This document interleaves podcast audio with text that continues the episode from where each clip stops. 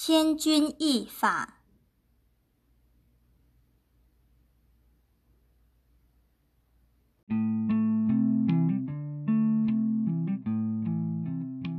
唐朝时，有一个大文豪，名叫韩愈，他崇尚儒道，对佛教非常反对。由于他当时上表反对皇帝唐宪宗派遣使者去迎接佛骨入朝廷的事情，而使他得罪了皇帝，因而被贬到潮州当刺史。在潮州任职期间，他认识了一个老和尚。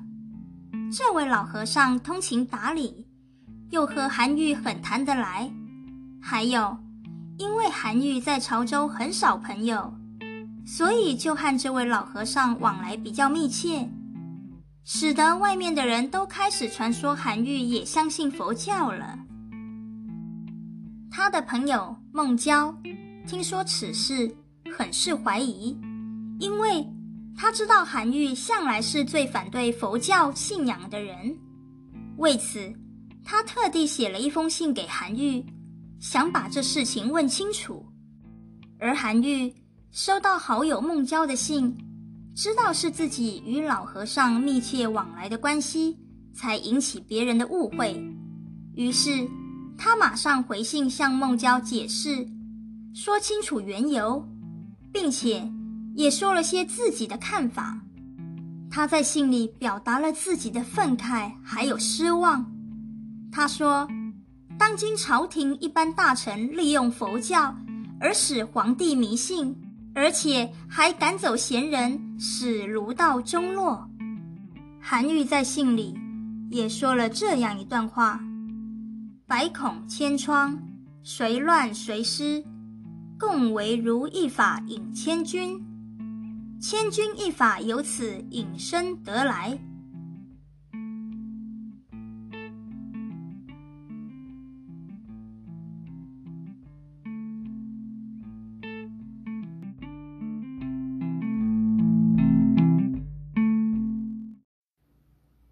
千钧一发第二则故事由来。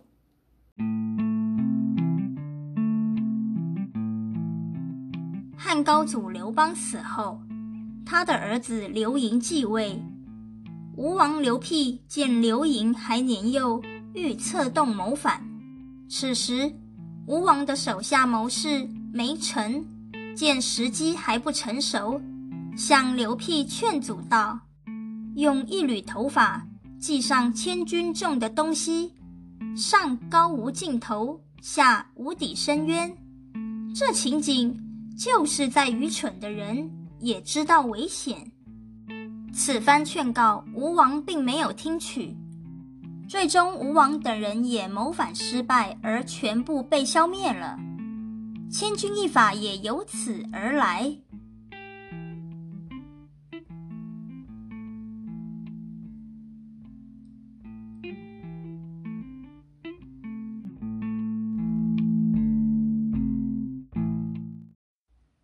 怒发冲冠。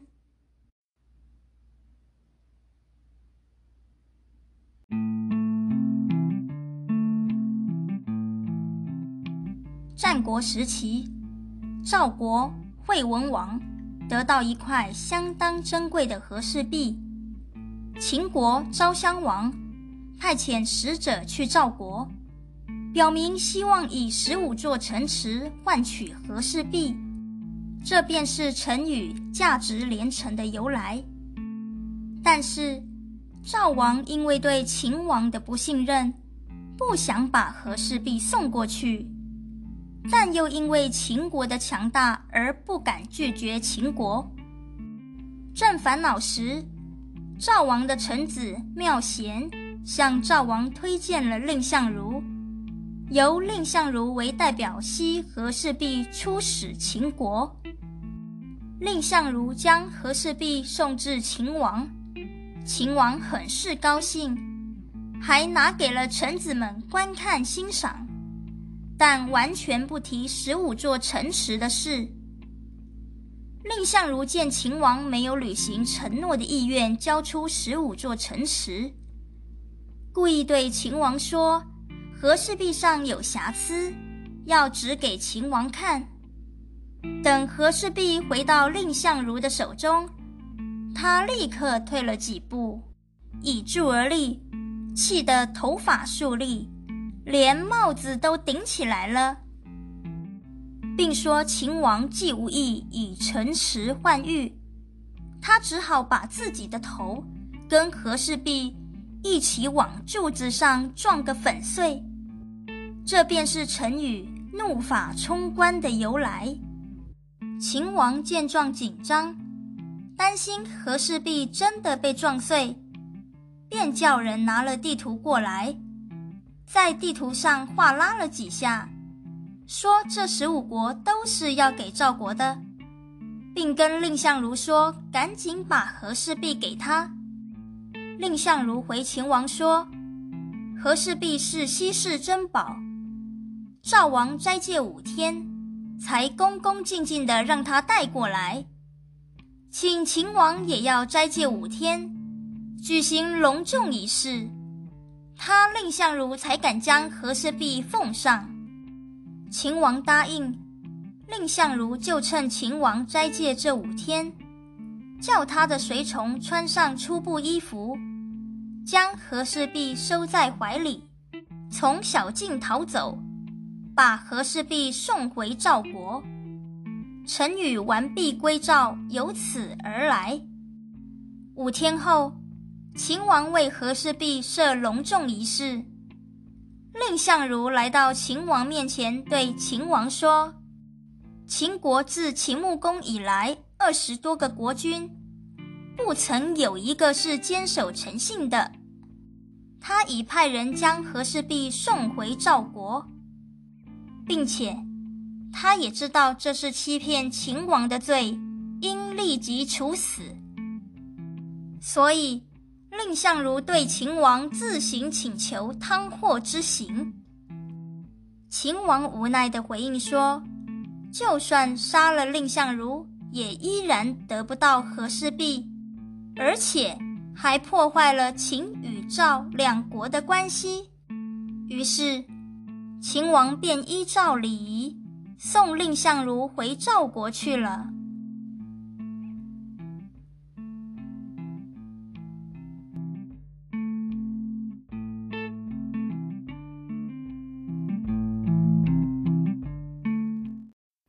卓法难属。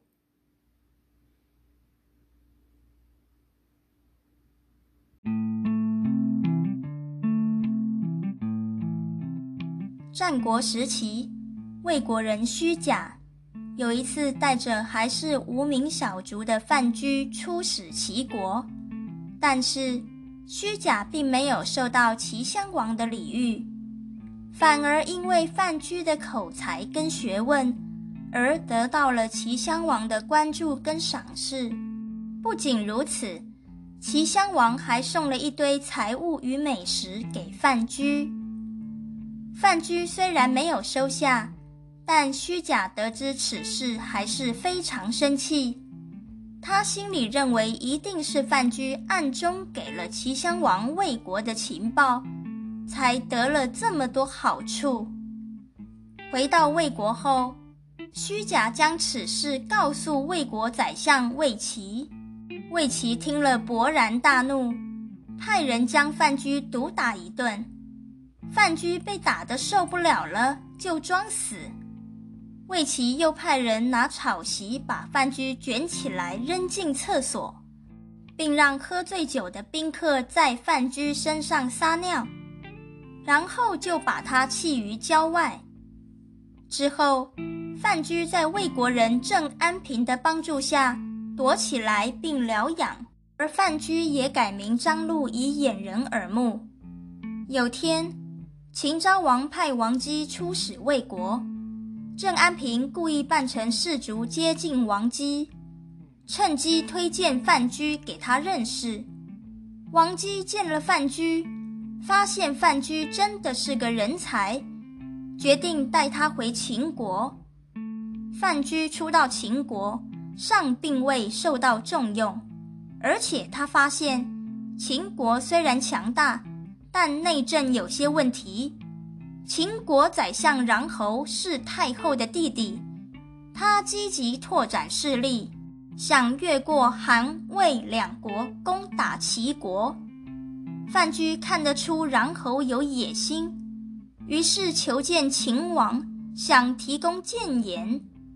当秦王接见范雎时，范雎故意在宫内大声嚷嚷道：“我只听说秦国有太后跟穰侯。”没有君王啊！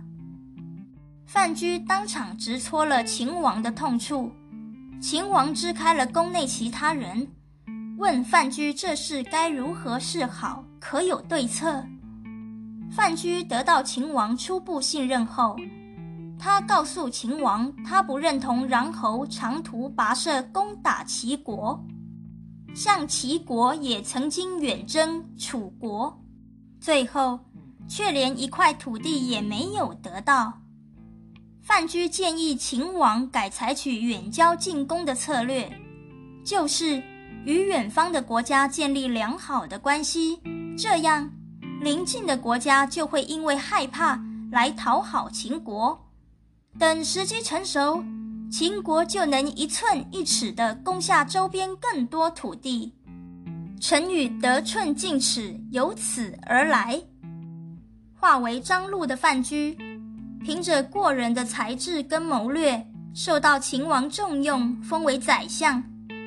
而魏国一直还以为范雎已死，完全不知道张禄就是范雎。所以，在秦王欲发兵攻打魏国时，魏王便派了虚假到秦国和谈。虚假到了秦国后，范雎故意穿得破破烂烂。假扮成一个卑下的佣人来接见，虚假见范雎没死，但生活贫困，便给了他一件袍子。